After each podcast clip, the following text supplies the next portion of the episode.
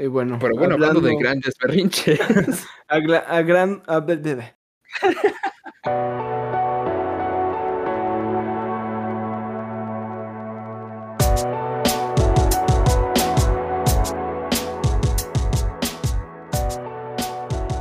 Hola a todos, bienvenidos a Glitchbait, el podcast donde hablamos de las noticias de videojuegos de la semana y damos nuestros puntos de vista de ella. Somos Imanol y Alex y estamos grabando a 29 de agosto de 2021. Alex, yo que digo mi nombre normalmente. ok, let's repeat this. no, no, no, no. Fuck it. Do it live. We do it live, baby. We do it live. Ok, estamos pues entrando al mes patrio. Sí, a punto de la Navidad mexicana, como lo llamamos, así es. ¿Qué? ¿Eso no es el 5 de mayo? No, ese es el 5 del Drinko. Pero no importa. Ese, ya pasó. Ah, pues, bienvenidos. Hoy vamos a hablar de algunas noticias, incluyendo Gamescom, evento grande, importante. Es como el segundo E3 del año. Eh, luego vamos a hablar de seguramente ya sabían esto, pero vamos a seguir hablando de Blizzard. Yeah. Yeah. que solo se pone peor la situación. Um, vamos a hablar de Epic y Apple. ¿Qué, ¿Qué, ha pasado con el juicio? ¿Acaso ya hay una resolución? ¿Acaso apesta? Ya veremos.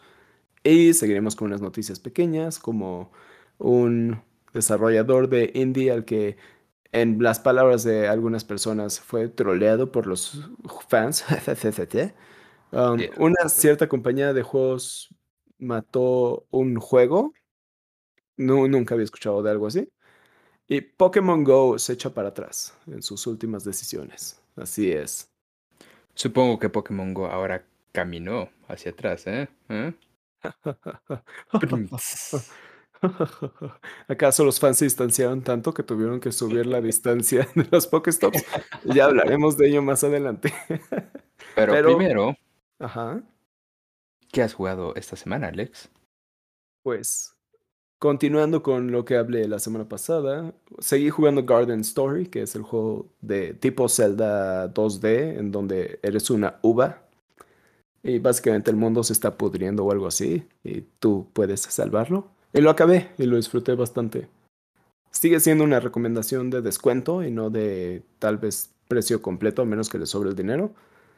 Pero sí, bastante, bastante disfrutable. Un poco difícil al principio el juego, pero, pero sí lo terminé disfrutando bastante, ya que tuve un ritmo. Además, ya jugué el demo de Tales of Arise, Tales of Arise. Uh, ya podemos hablar de eso. Ajá, juego que viene el 10 de septiembre, o sea, llámelo. Y pues podemos hablar de este si quieres en unos momentos, para que hablemos los dos juntos de él. Y además, retomé, así es, ya retomé Scarlet Nexus después de mi hiatus de uno o dos meses. ya regresé a ese juego y uff, qué bien que regresé. Sí. Además jugué Among Us con Visual Murder en su stream. Uh, uh, shout out a Visual Murder. Y jugué Halo Reach por ahí también. Yeah, good stuff, good stuff. ¿Y tú, Emanuel, qué has estado jugando? Yo, pues continuando con Halo Reach, yo estuve jugando justo ayer Halo 3. Good stuff, good stuff. La verdad me perdí en muchas ocasiones, pero we're doing it, I guess. ¿Qué más? Jugué. Ah, sí. En un movimiento sin precedentes de Imanol cambiando de juego cada semana y no acabando ninguno, probé el demo de Neo The World Ends With You, que salió el 27 de julio y me gustó tanto que decidí comprarlo. Y sí. Eh, ah, ¿Ya lo compraste? Ah, por cierto, ya lo compré. What? No me entero de estas cosas. Damn. No, mm, fue, fue un momento de debilidad. pero sí, así es. Salió. No, más bien no salió, sino me gustó. Me, me, gustó la historia, me gustó el UI, la música es excelente como en el primer juego. Y fue como un splash de nostalgia, porque para los que no me conocen, por supuesto, mis decisiones de videojuegos y música son normalmente nostálgicas. Y sí, por ahora no he continuado más allá del demo porque lo compré ayer por la madrugada, hoy por la madrugada. Pero sí. Ah, y jugué tantito Tales of Arise. No, no estoy seguro que lo haya acabado. Creo que sí. No me acuerdo. Para Um, empezar a hablar de este, básicamente sí. Tales of es una serie de juegos que han salido en varias consolas. En Nintendo salieron tres, realmente es Tales of Symphonia, el importante que salió en Nintendo. En Xbox solamente salió Tales of Vesperia, que es el juego con el perro con una pipa y un cuchillo. Es la cosa famosa de ese juego. Y bueno, en PlayStation salieron 20.000. Y es un RPG japonés muy famoso que, que disfrutamos mucho, que disfrutamos mucho.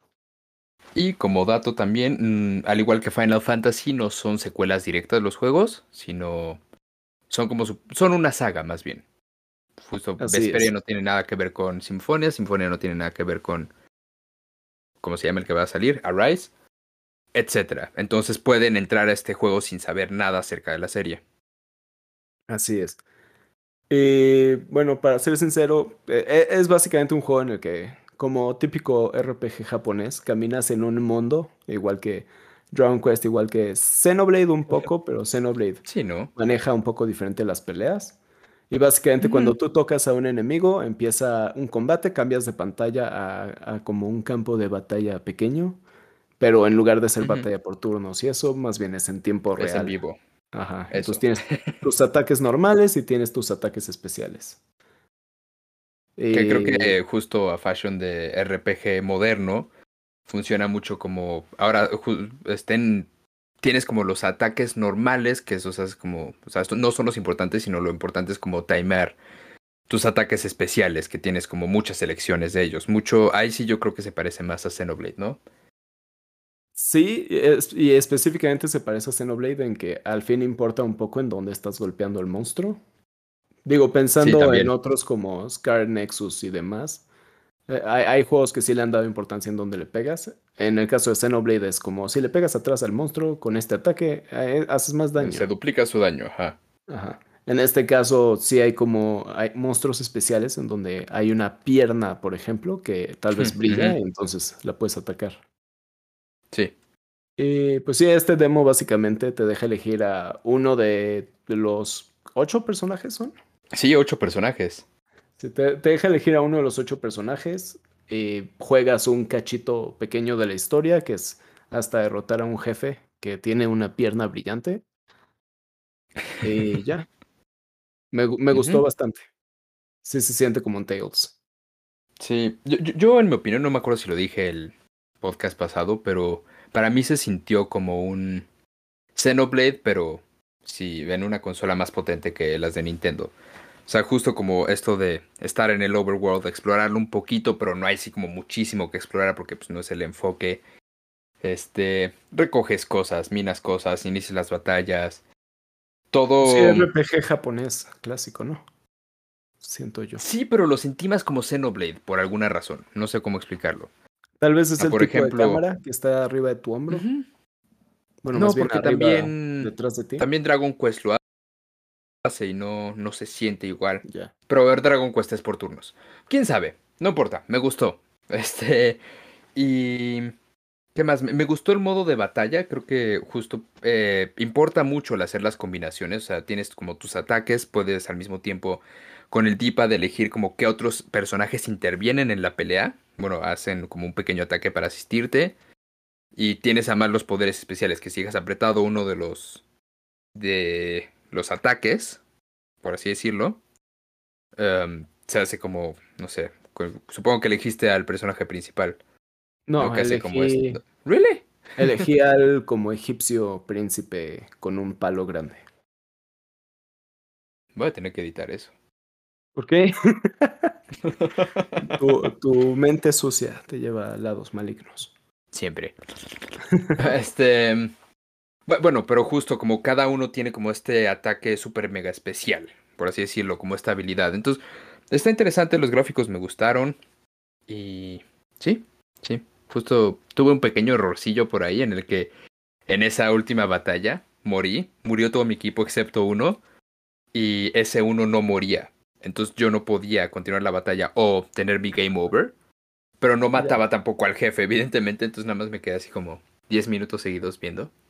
Pue- Puedes usar items No supe cómo. para revivirte. Sí, si picabas la pausa, podías revivirte a ti mismo.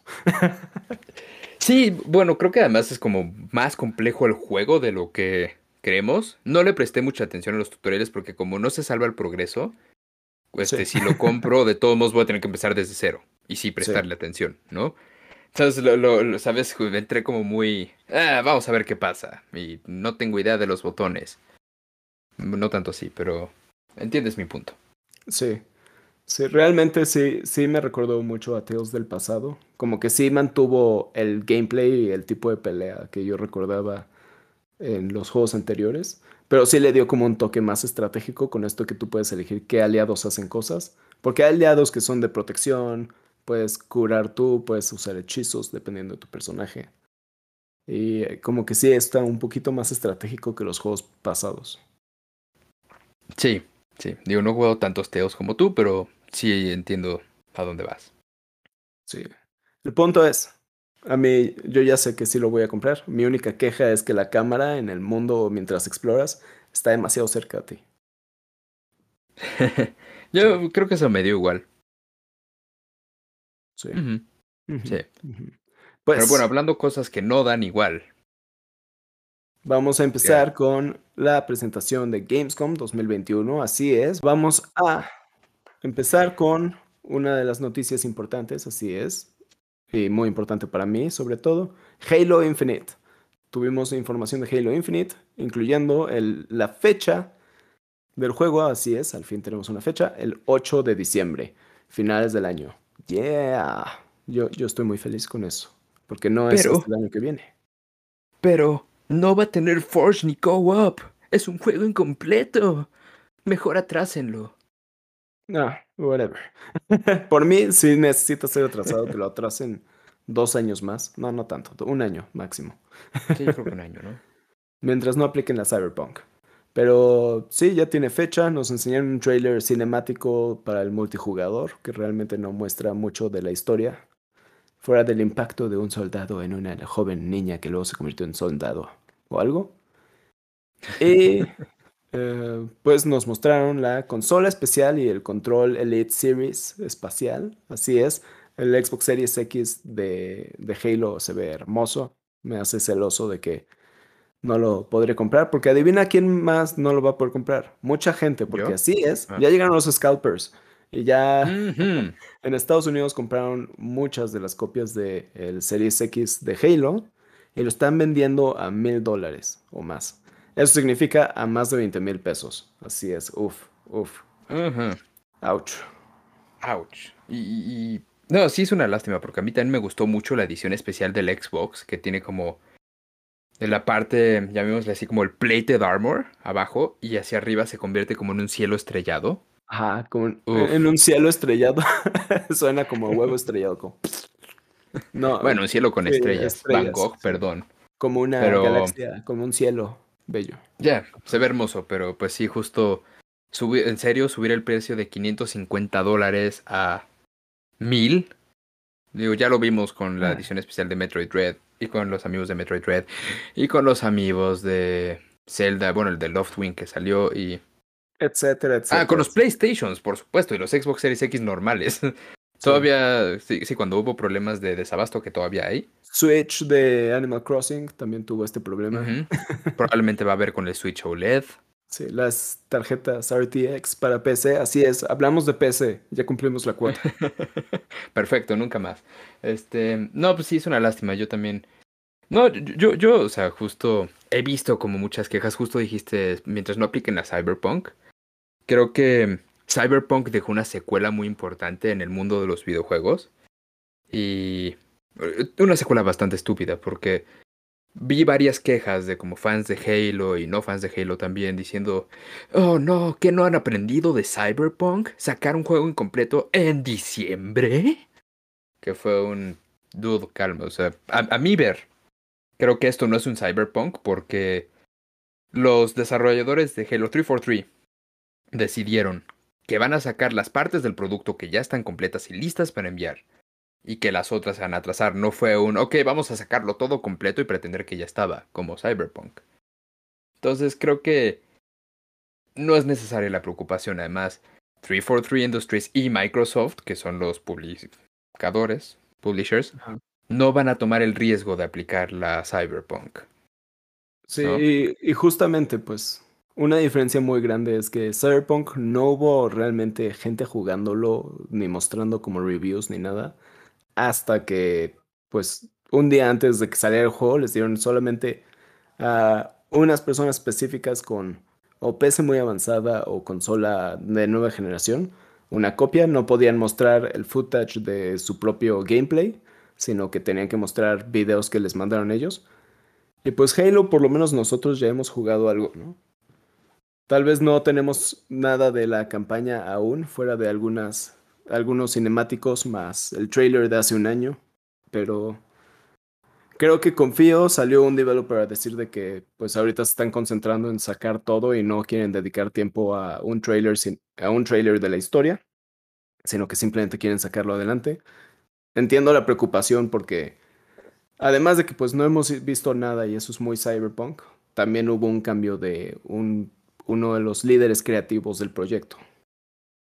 Pero es un líder en el que yo confío porque pues participó en Halo 1, si no me equivoco. Y pues hace un año Xbox pensaba que podían sacar este juego y lo atrasaron un año. Significa que había un producto que creían que podía estar tal vez terminado para ese entonces y han tenido un año para refinarlo más. Entonces, eh, yo, yo la verdad es que sí espero lo mejor. Mantener mis expectativas bajas porque es un nuevo tipo de gameplay. Ahora sí que es un mundo muy abierto con algunos elementos RPG, a diferencia de los Halos tradicionales. Y sí, ya, yeah, Halo. Yo espero que sea bueno, de verdad. Yo creo que sí va a ser bueno y creo que, eh, justo entiendo las preocupaciones, pero mmm, creo que es un movimiento bien calculado. Así como continuar con Gamescom, porque también anunciaron, bueno, no anunciaron, sino mostraron un preview de 15 minutos de Elden Ring. Y aparte mencionaron que el que escribió el, los textos del juego no es George R. R. Martin, entonces sí va a salir este juego. no, no nos van a dejar con sin final durante seis años o algo así, más, ¿no? O, o, no van a dejar que alguien más haga el final y sea horrible, ¿qué? ¿Qué? sí, definitivamente. Pero, pues sí, salió un preview de 15 minutos de Elden Ring. Sí. Además, tuvimos un trailer de Marvel's Midnight Suns, que es un juego de estrategia tipo XCOM, Fire Emblem y todos esos, con superhéroes conocidos pero customizables, que sale en marzo de 2022 y habrá más gameplay. Bueno, habrá gameplay por primera vez el 1 de septiembre de 2021. Así es, mañana si están escuchando mm. el capítulo sí. el día que sale. Uh. No, de hecho sería el miércoles, porque agosto tiene 31 días. Oh, ¿Sí? sí. Pero bueno, además de eso, este, anunciaron un reboot de Saints Row para el 25 de febrero del 22, próximo año, en todas las consolas, menos el Switch, obviamente. Mostraron gameplay y al parecer se parece más a Saints Row 3 que a GTA, que por alguna razón es importante. Sí, a, a, mí me, a mí me gusta eso. Yo sí jugué Saints Row 3 y 4 específicamente. 4 obviamente fue una locura porque fue en un mundo digital y tenía superpoderes y demás, pero sí, es como un GTA ridículo, como yo escribiría Saints Row. Entonces, este me da gusto. Llevamos muchos años sin Saints Row. Ok. Hablando de cosas que no hemos tenido en unos años, Horizon Forbidden West ya tiene una fecha. Recuerden que oh. se atrasó hace poco, de este año al, al, que viene, pero no se atrasa mucho porque sale el 18 de febrero de 2022. Yay. Y bueno, también anunci no anunciaron, bueno, sí, sí anunciaron como cosas de la campaña de Call of Duty Vanguard, para quien le interese. Recordemos que es de Activision Blizzard, entonces a lo mejor habría que boicotearlo. ¿okay? Okay. Me duele por los desarrolladores que sí están apasionados por los juegos y se han aguantado todas las porquerías de las empresas. sí, sí, definitivamente. Pues, no, no todos son culpables aquí, pero pues a veces el dinero es lo único que puede hablar, ¿no? Sí, en fin. Los inversores, inversors, yeah, stocks. Inversionistas. Hablando de buenas inversiones, Xbox hizo una buena inversión con Bethesda porque Deathloop ya tuvo su último preview antes de que salga el juego ya muy pronto. Uh -huh. También anunciaron Lego Star Wars con un gameplay trailer y va a salir para primavera 2022, que creo que Lego Star Wars ya lo habían anunciado hace uno o dos años y lo atrasaron, probablemente por pandemia también. Sí, eh, ya lleva un ratote sin haber un juego de Lego, según yo. Pero hay algo que siempre está presente y es el amor por Hideo Kojima. Así es, Death Stranding Director Scott tiene fecha para el 24 de septiembre. Eso son un mes. Mm. Y para los fans de los coches y de los horizontes y los números 5, Forza Horizon 5 anunciaron nuevos coches y otras cosillas por ahí. Recordemos que sale para el. Creo que es 2 o 10 de noviembre. 5 de noviembre, tal vez. No me acuerdo. Pero ya está listo para preload, de cualquier forma. Así es. Y, es en Sí. En, en un país tan gigante como México, pues hablaré ahora de Giants Uprising, que es un juego que sale el 2 de noviembre de 2021. También sacaron un gameplay trailer de Dying Light y nada más. Jet The Far Shore sale en octubre 5 en PlayStation Dinero, PlayStation 5 y PC. PlayStation 4. y este, hablando de cosas que no cuestan dinero diferente del PlayStation 4, ya anunciaron oficialmente que Xbox Cloud Gaming llega a las consolas Xbox One y Xbox One S y Xbox One X y Series X y S para este periodo de vacaciones. Fiestas, fiestas. fiestas 2021. Este ya, ojalá ya llegue a México. Um, sí, no creo que tarde. hablando de gente llegando, Teenage Mutant Shredder's Revenge. Ah, bueno, Teenage Mutant Ninja Turtles Shredder's Revenge va a agregar a April O'Neil ah, a su juego como un personaje. Así como también va a ser agregada al Smash Bros. de Nickelodeon, como se llame el juego. Yeah. Eh, por cierto, Amazon, Jeffrey Bezos, anunció un juego de mundo abierto llamado New World, que va a salir el 28 de septiembre y que pronto va a tener un beta abierto. Así es, van a poder probarlo. ¿Acaso Amazon fracasará como Google en sacar cosas de videojuegos? ¿Qué? ¿Google qué? ¿Qué? ¿Cuál Google? ¿Qué? Nada, no, te preocupes. Stadia. ¿qué? Pero Mm, no, no, ¿de qué estás hablando? Pero bueno, supongo que además de ir a explorar la luna y, el espacio exterior, ahora Jeff Bezos está explorando New World. Eh, sí. Pero también, hablando de correr de este mundo en llamas, em, sacaron Ghost Runner, el nuevo Game Mode, Assist Mode y nuevo LDC, que también fue un typo mío. Ok. DLC. Sí. Ok. Además, anunció Solstice. Fin del comunicado. y Blasphemous para los fans de los Metroidvanias, que son como los Dark Souls de los Metroidvanias, anunció una secuela que vendrá en 2023, pero anunciaron también nuevo DLC para el que ya existe. Interesante, interesante. Además, se anunció Hypercharge Unboxed, Fin. Y Severed Steel para el 17 de septiembre en todas las consolas. The Waylanders, noviembre 16. Dream Cycle, que de acuerdo a... Ah, sí, este, claro, es de uno de los desarrolladores de Lara Croft o algo así. Lo describe como un, una aventura psicodélica de slash, shoot and loot en 10.000 mundos. Pero además, y decimos agregarlo porque pasó al mismo tiempo, Nintendo anunció un... No, no anunció, este... Sacó un nuevo trailer de Metroid Dread en el que se revelan algunos nuevos antagonistas, un par de pequeños detalles de la historia y muchas nuevas habilidades. Y el fandom está volviéndose loco. Así como varias otras personas. Oh. Como un no fan de Metroid. No en el sentido de que no soy fan, sino de todavía no he jugado los juegos. Este, este trailer a mí me, me emocionó bastante. Y la verdad es de que sí se ve muy bueno. O sea, ya me había gustado todo lo que había visto, pero esto sí le agregó una capa mayor. Así es. Recordemos que el juego está a 39 días de salir. Por ahí rumorean que va a haber un Nintendo Direct que tendrá un gameplay trailer. Pero no creo.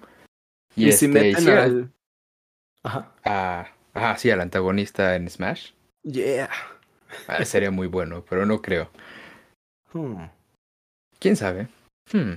Pero sí, sí, lo, lo- lo más, o sea, más allá de todo lo que esto es, este juego va a ser todo lo que quieren los fans, al parecer está atrayendo muchas nuevas personas a este juego. Todos los que estaban en duda, al parecer, vieron este trailer y dijeron como, ¿what? Sí, de verdad, fue, fue muy atractivo este trailer. Siento viéndolo que tal vez todo lo que vimos fue solamente el principio del juego. O parecido por el color de armadura de Samus al principio. de- bueno, durante este trailer. Y yeah, estoy emocionado porque significa que no spoileó tanto. Sino que nos mostró el prólogo del juego, tal vez un poco. Sí, cre- creo que justo están manejando muy bien el como soltar qué informaciones y todo eso.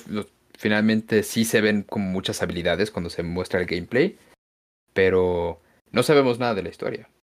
Entonces creo que justo están manejando bien eso, ¿no? Pero ajá. Hablando de controlar la información que sale, nos pasamos a nuestra siguiente noticia con Blizzard. Así es. Pero antes de ver la manipulación de información, vamos a ver un rumor que salió en los foros de MMO Champion.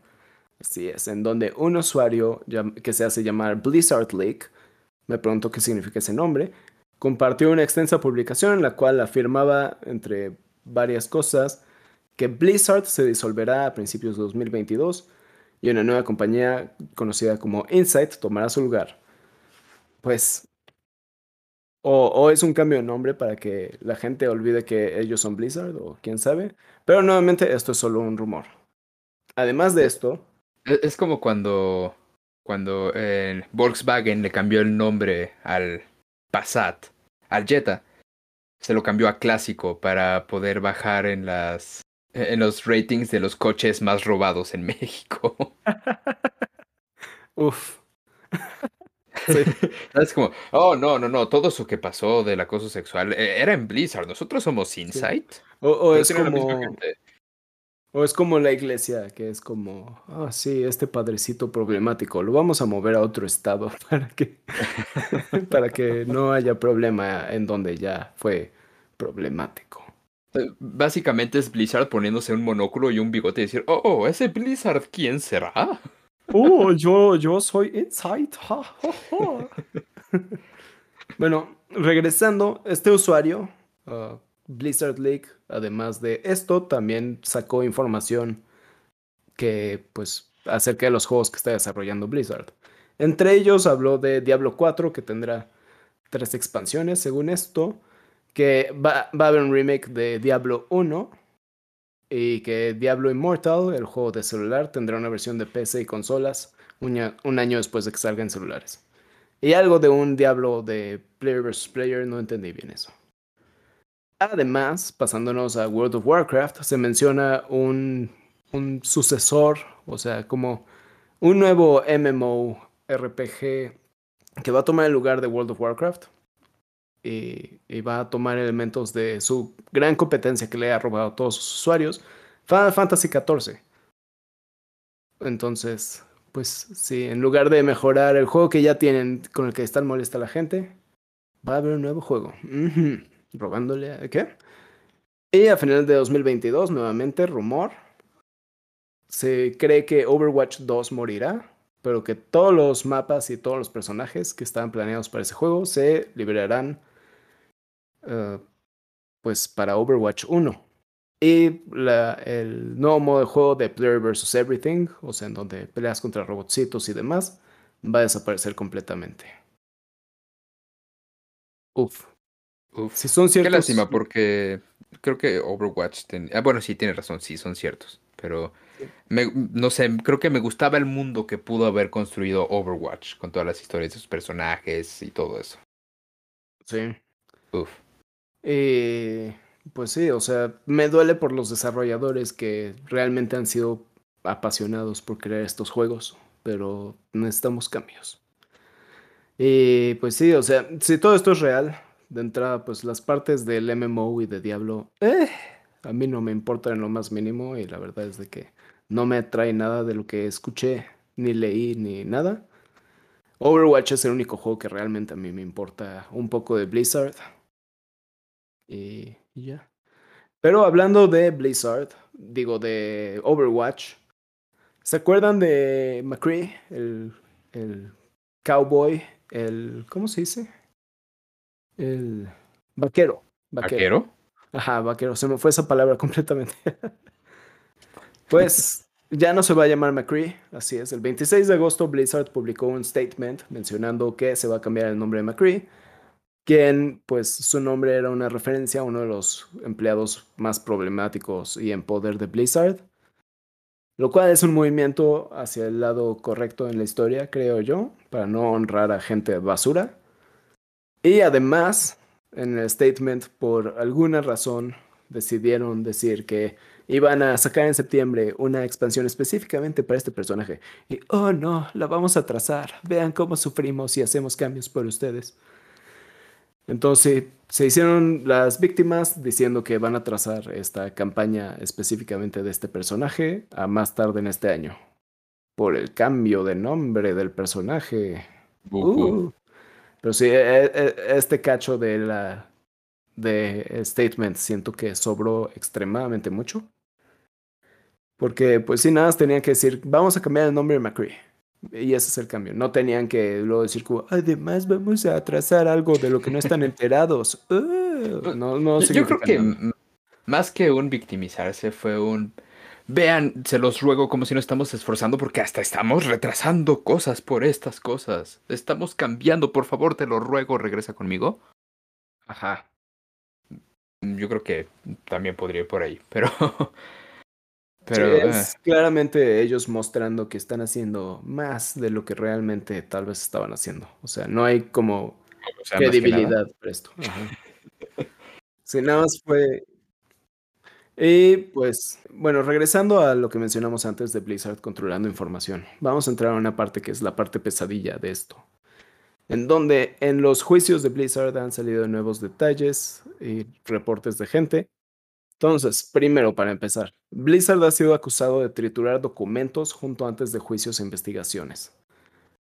Entonces, ah, de despidos, de, de malas prácticas dentro de la empresa, o sea, hay documentos que deberían de estar yendo a esto y es evidencia que está siendo destruida. Eso es como un cargo criminal más, ¿no? básicamente es eh, interposición a la ley o como se le llame en Estados Unidos. Sí. Obstrucción. Obstrucción a la ley. Pues sí, es destrucción de evidencia, eso es un crimen. Además, ha presionado a sus empleados a firmar NDAs, o sea, Non-Disclosure Agreements, para que no puedan mencionar nada de la cultura de la empresa, nada de toda la porquería que sucedido adentro. Y ha sido no solamente empleados que han sabido la situación y el hecho de que Blizzard está en investigación, sino también empleados que no sabían que estaban en una investigación.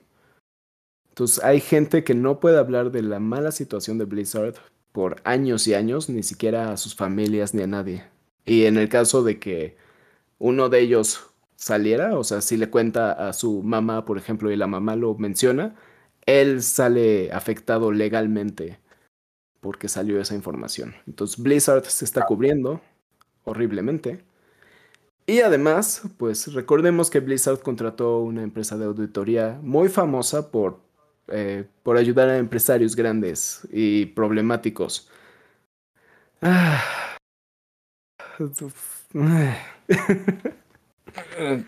y, y pues por un medio de por medio de un loophole en el sistema que básicamente es de que si tú le das a tu auditor unos documentos se vuelven confidenciales y ya no pueden ser utilizados en investigaciones y demás pues están cubriendo todavía más con varios documentos que pues no van a ver la luz del día.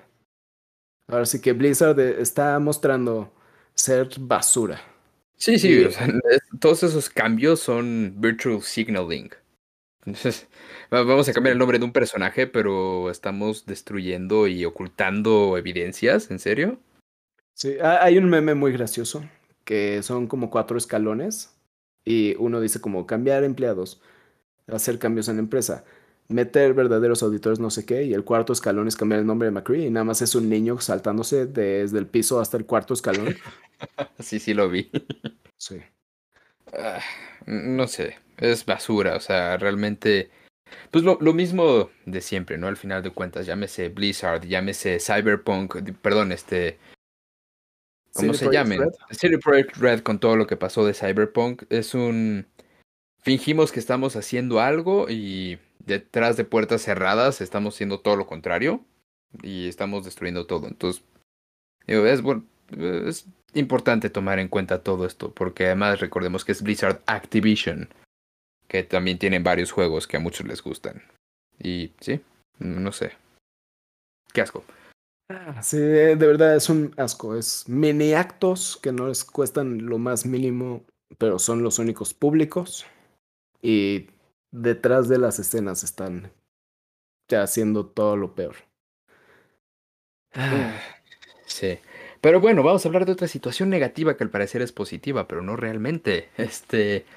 ¿Se acuerdan del juicio Epic versus Apple? Que, que nombramos uno de nuestros podcasts, eh, parte 1. Bueno, llegó la parte 2. En realidad no, nos saltamos como 25 partes. Y al parecer um, están llegando a un acuerdo entre los dos parties de, este juicio. Un poco como contexto, Epic está demandando a Apple porque por prácticas monopólicas en el App Store, que incluyen entre otras cosas el, el pedir una comisión por todas las compras que se hagan dentro de las aplicaciones, en este caso pues la compra de los V-Bucks o mm, cualquier otra cosa que se venda en Fortnite, no sé la verdad o no me acuerdo.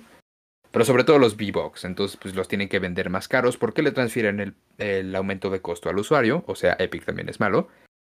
Y este, porque entre otras cosas de mala práctica, por así decirlo, en los guidelines de, del App Store, Apple prohíbe que haya mención en tu aplicación acerca de otras alternativas más baratas en las que puedes hacer las compras. O sea, por ejemplo, Epic no puede mencionar dentro de Fortnite que pueden ir al Epic Store o que pueden irse a su cuenta de Steam o lo que sea en el Switch o en el Xbox a comprar los V-Bucks y les van a salir más baratos.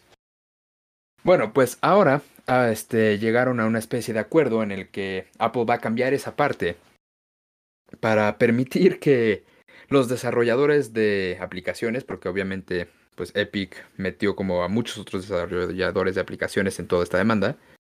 Entonces Apple va a permitir a los, a los devs de aplicaciones mandar correos electrónicos a los usuarios que hagan uso de, sus de las aplicaciones, ajá, para decirles que pueden conseguir ciertas cosas en un menor precio, pero únicamente por correo. Lo cual obviamente Apple salió y dijo como, hmm, sí, totalmente, esto fue un win-win para todos. Vamos a spamear a la gente y recibir más información de ellos. Vamos a vender sus correos para marketing. Este, y por supuesto salieron a decir como, ahí está, todas las otras cosas que estaba demandando Epic, de que éramos injustos, monopólicos y no dejábamos a Xbox tener su aplicación. Este, los demandantes aceptaron que su modelo de negocio, que este modelo de negocios está bien. ¿Ven? ¿Ven? No, no somos tan malos. Ya, vamos a darles hasta 100 mil dólares a todos los devs que hayan perdido dinero por la regla que ya vamos a cambiar porque ya les permitimos mandar correos a la gente pero no les permiten anunciarlo dentro de la aplicación, ¿no? O sea, un correo se puede perder muy fácilmente en esto, es eh, bullshit. Y pues este, el grupo Coalición por Justicia de las Apps fue la mejor traducción que pude hacer. Coalition for App Fairness, que es el que creó Epic con todo esto, dice, y en comillas, que todo este trato es un engaño de acuerdo en el que no es más que un intento desesperado por evitar el juicio de cortes reguladores y legisladores alrededor del mundo. Y esta oferta no hace nada más no, no hace nada para resolver los problemas estructurales que enfrentan todos los desarrolladores, socavando la innovación y competencia en un ecosistema de aplicaciones. Y es solo un gesto vacío, que solo lo hace para que Apple parezca como si fuera conciliatorio ante la presión antimonopolista, como sabemos, este, han estado Facebook, Apple, Google, varias este, como aplicaciones y tech giants, en juicios de antimonopolio por estas cosas, ¿no? Entonces, bueno, dice que hace aparecer a Apple como si fuera conciliatorio entre la presión antimonopolista y legislaciones propuestas como el Open Act Markets Act, que podría abrir la puerta y permitir eh, hacer el sideloading de aplicaciones y, y app stores de third party en los iPhones. Que pues evidentemente no quiere Apple que eso pase, ¿verdad? Sí, realmente es una situación que, que yo, yo siento que no sirvió para nada todo este movimiento. Después del super anuncio parodia de Fortnite, de derrocar a Apple del maldito del sistema maligno, pues no hicieron absolutamente nada, ¿no? Más bien ahora están recopilando información de correos de la gente, lo cual... Ah, sí, o, o, van a mandar spam que va a ser ignorado y realmente no ayudó en lo más mínimo a, a desarrolladores, ¿no? No ayudó y a nadie. tampoco a los clientes, al final de cuentas. Sí, o sea, el usuario no ganó nada. Nadie ganó nada. Apple nada más ganó salirse de un juicio. Sí, básicamente. Que, que, me imagino que esto no significa que el juicio esté acabado. No. Algo me dice que esto va a seguir, ya veremos cómo se desarrolla, pero sí, al final de cuentas, como dices, nada más fue Apple saliéndose con la suya y básicamente esto quedó como Epic haciendo un gran, gran berrinche, ¿no? Sí. Porque no se resolvió. Ah. Hablando de desarrolladores que no consiguen dinero, pues nos vamos a nuestras noticias pequeñas, empezando por un, una, un desarrollador de videojuegos de Emika Games publicó su más reciente juego, Summer of 58, el cual fue desarrollado solamente por una persona y su duración es inferior a dos horas pues por culpa de una política de Steam que se abusó, pues que la gente abusó de ella, pues no ganó nada de dinero con su juego. Nada más para contexto, para la gente, la política de Steam, de devoluciones, es muy sencilla. Simplemente, si tú has jugado un juego por dos horas o menos, puedes devolverlo y vas a conseguir tu reembolso completo de todo tu dinero. Y pues siendo este un juego inferior a dos horas de gameplay, pues la gente dijo como, jugué todo el juego y lo devolví. Soy un chingón, a huevo, güey. sí, Entonces estamos admitiendo que los que hicieron eso fueron mayormente mexicanos, ¿verdad? no, no, no, no, lo sabemos. No, necesariamente, no. Simplemente es, es, es un abuso de, de los jugadores, en este caso, de los consumidores.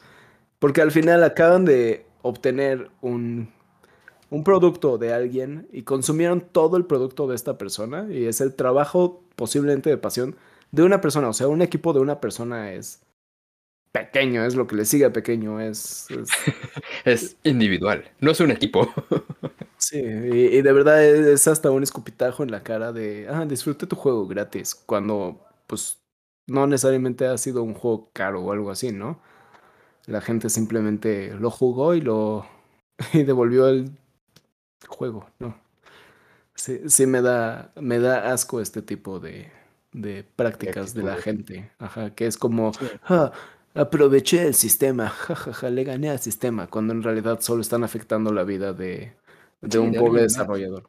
Sí, y aparte sí. de alguien que lo hizo con gusto y, y pues sí, y de plano, pues después de todo esto, esta persona pues decidió tomarse un descanso indefinido del de desarrollo de videojuegos.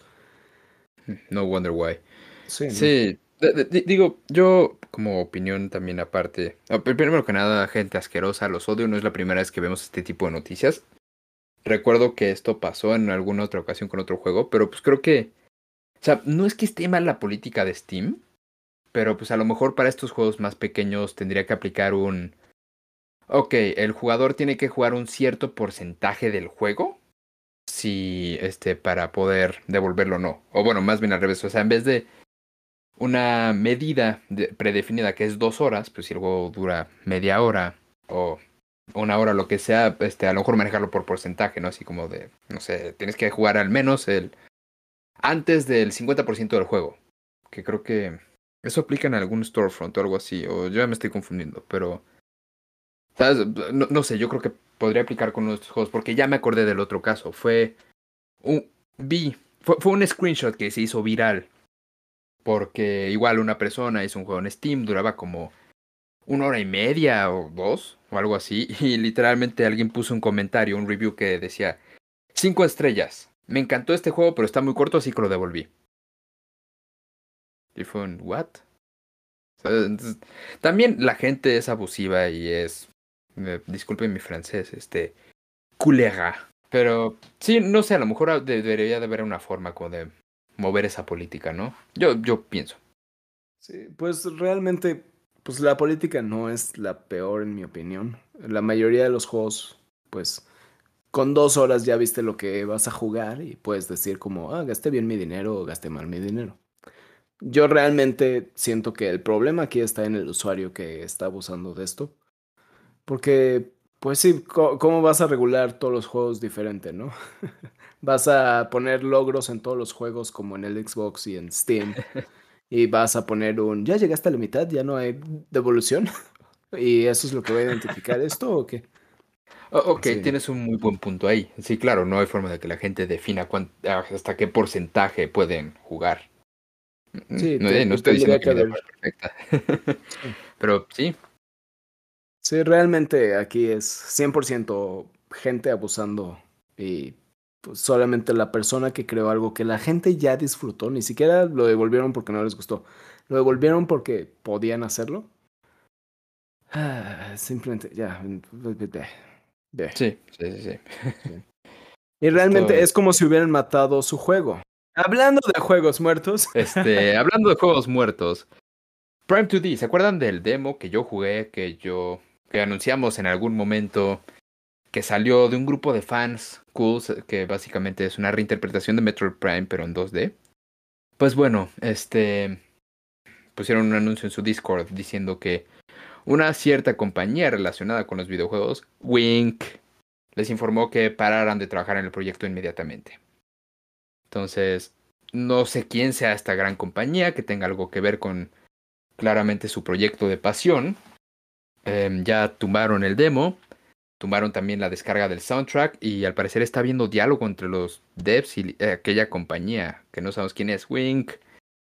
Dicen que no se arrepienten de sacar el demo, pero pues bueno, al final de cuentas no es sorprendente, ¿no? Digo, esta compañía Wink um, también tumbó AM2R justo antes de que saliera un juego de Metroid. Eh, digo, eh, un cierto juego. Sí, y, no necesariamente es la misma empresa.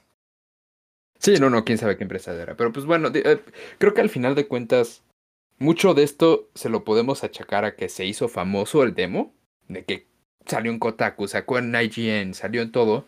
Básicamente dejó de ser underground y lo pusieron en el radar de la compañía, ¿no? Y pues sí, claro, una vez que algo se hace popular y llama la atención de la gente, esa cierta compañía va y los tumba. Es, como muy sabido, porque hay muchos proyectos y muchos fangames que nunca los han tumbado. Y justo la, regla es no te hagas conocer. Entonces, pues sí, lástima. Sí, o la, la estrategia que puede servir si quieres ser popular es, no sé si recuerdas un juego de un fan creado llamado Pokémon Uranio. Pues su estrategia fue terminar el juego y de ahí sacarlo. Y ya ahí es cuando la gente pudo disfrutarlo todo antes de que cierta empresa matara el juego y lo tuvieran que sacar de todos lados. Y pues sí, eh, duele porque siempre son como juegos hechos por pasión y por amor a una franquicia entiendo el lado de las empresas de proteger su IP y demás, y tal vez, pues ellos, en el caso, por ejemplo, de AM2R, pues ellos mismos iban a sacar el mismo juego como un remake. Y... sí, eso fue demasiada casualidad. Sí, literalmente. Y pues, si la gente sigue creando fake mons, pues. Sí, no pueden utilizarlos.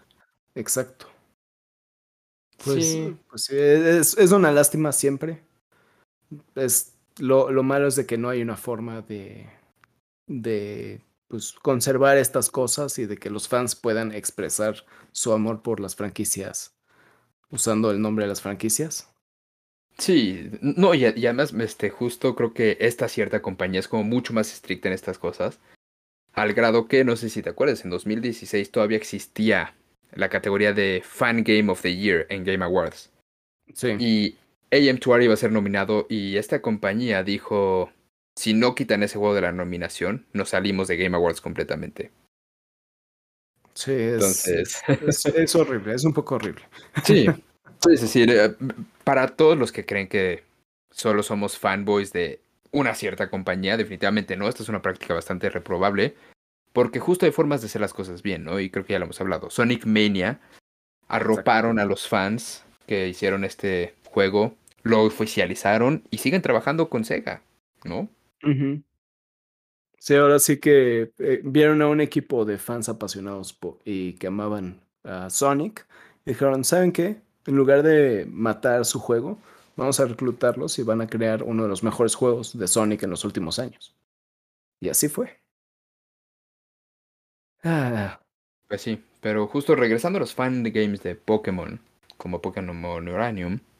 Así es, vamos a hablar de Pokémon Go no sé si recuerdan de los capítulos anteriores que hubo una, un backlash grande, una polémica, no sé si es la palabra, pero no me importa a esta altura, en donde pues Pokémon Go, después de haber estado toda la pandemia con una distancia más grande para que los jugadores pudieran jugar desde casa o estuvieran más lejos de las pokeparadas y todo esto, pues habían decidido que iban a revertirlo a su estado antes de la pandemia, y pues obviamente todos se enojaron, seguimos en pandemia. Y pues Pokémon Go escuchó a los fans que dejaron de jugar su juego. Cuando este es el primer caso documentado de una compañía escuchando las quejas de los fans de todo el mundo y de toda la historia. Sí. Pues regresó la distancia de sana distancia de 80 metros y Pokémon Go, el equipo, bueno, Niantic comunicó que ahora este va a ser el estándar del juego, o sea que nunca más van a bajar las distancias a lo que eran prepandemia. Y pues sí, o sea, e-, es una buena acción, siento yo, es como realmente escuchar a los fans, pero al mismo tiempo, pues tenemos que tomar en cuenta que tomaron esta decisión porque hubo enojo de los fans ante una decisión horrible que tomaron en donde dijeron, no nos importan los fans. sí, ¿no? Pues no, no sé si celebrarlo, porque realmente es simplemente una reacción a su mala decisión, más que un hicimos algo bueno por todos.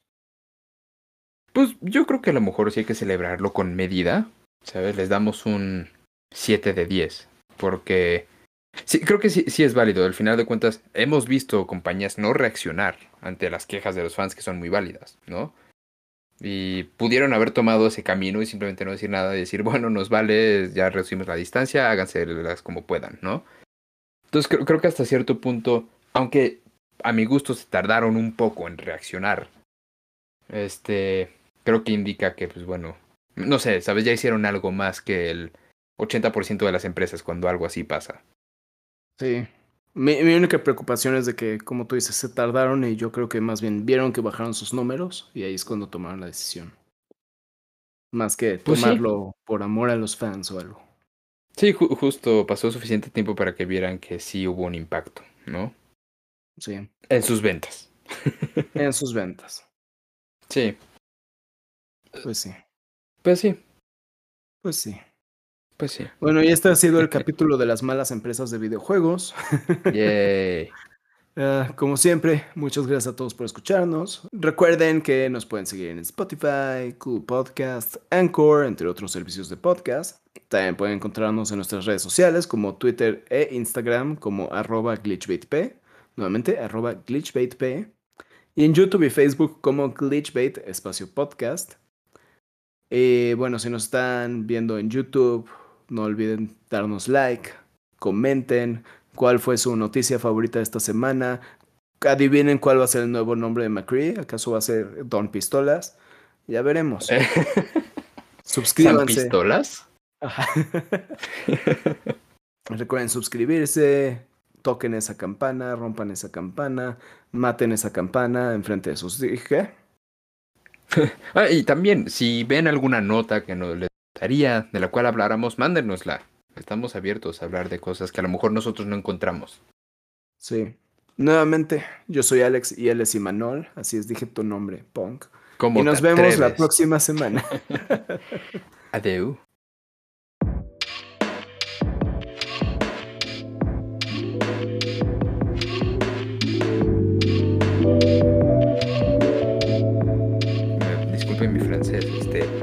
Culera. Oh no. Definitivamente Sacre bleu. Dijo esas palabras. ¡Escargot!